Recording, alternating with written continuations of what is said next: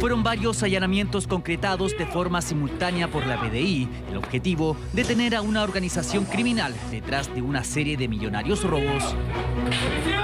Lo grave de esta investigación es que la banda habría contado con ayuda de funcionarios de carabineros para llevar a cabo con éxito los delitos. Yo loco cuando le pasamos la lona dijo, oye, pensé que no iban a hacerme la parte legal. Ay, somos, somos de palabra, nosotros somos bandidos opulentos. Le gustó al Paco. Sabe que con nosotros va a, va a ganar, pues.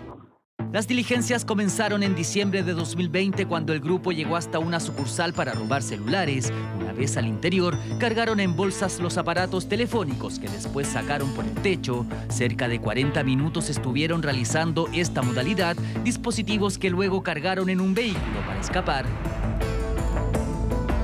La banda no solo se dedicó al robo de tecnología, también en una casa de cambio, sin embargo sus blancos preferidos eran las cajas de compensación, donde obtuvieron millonarios botines. Tiene asociado varios delitos. Uno en particular que nos llamó la atención y donde se originó esta investigación fue el año 2020 cuando la banda, parte de la banda criminal, ingresaron a la caja de compensaciones y sacaron mil millones de pesos en dinero efectivo. Tras casi dos años de investigación, la PDI identificó a los líderes de la banda, también a sus brazos operativos. Sin embargo, lo que más llamó la atención es que dos uniformados, en aquel entonces de la 25 Comisaría de Maipú, eran parte de la organización criminal. Respecto a la participación de carabineros, principalmente era cumplir, realizar labores de cobertura, es decir, custodiando el lugar que está siendo asaltado de manera tal que frente a denuncia o algún tipo de intervención de tercero que pudiese frustrar el delito, ellos en definitiva se lo comunicaban a los demás integrantes de esta organización. A cambio, los uniformados recibieron un pago proveniente del dinero robado. Solo por el robo en la caja de compensación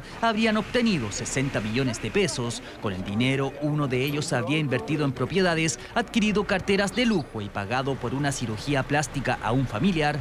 Miembros de la institución que fueron expulsados inmediatamente al tomar conocimiento de estos hechos. Queremos recalcar que como institución rechazamos, repudiamos absolutamente este tipo de graves inconductas y delitos los que no tienen cabida en Carabineros de Chile. Fueron 22 personas detenidas, entre ellos quienes participaban de los delitos y los testaferros. Además, otros dos que se encuentran en prisión preventiva por otros delitos. Este miércoles la totalidad del grupo será formalizado por al menos siete robos por asociación ilícita, lavado de activos e infracción a la ley de armas.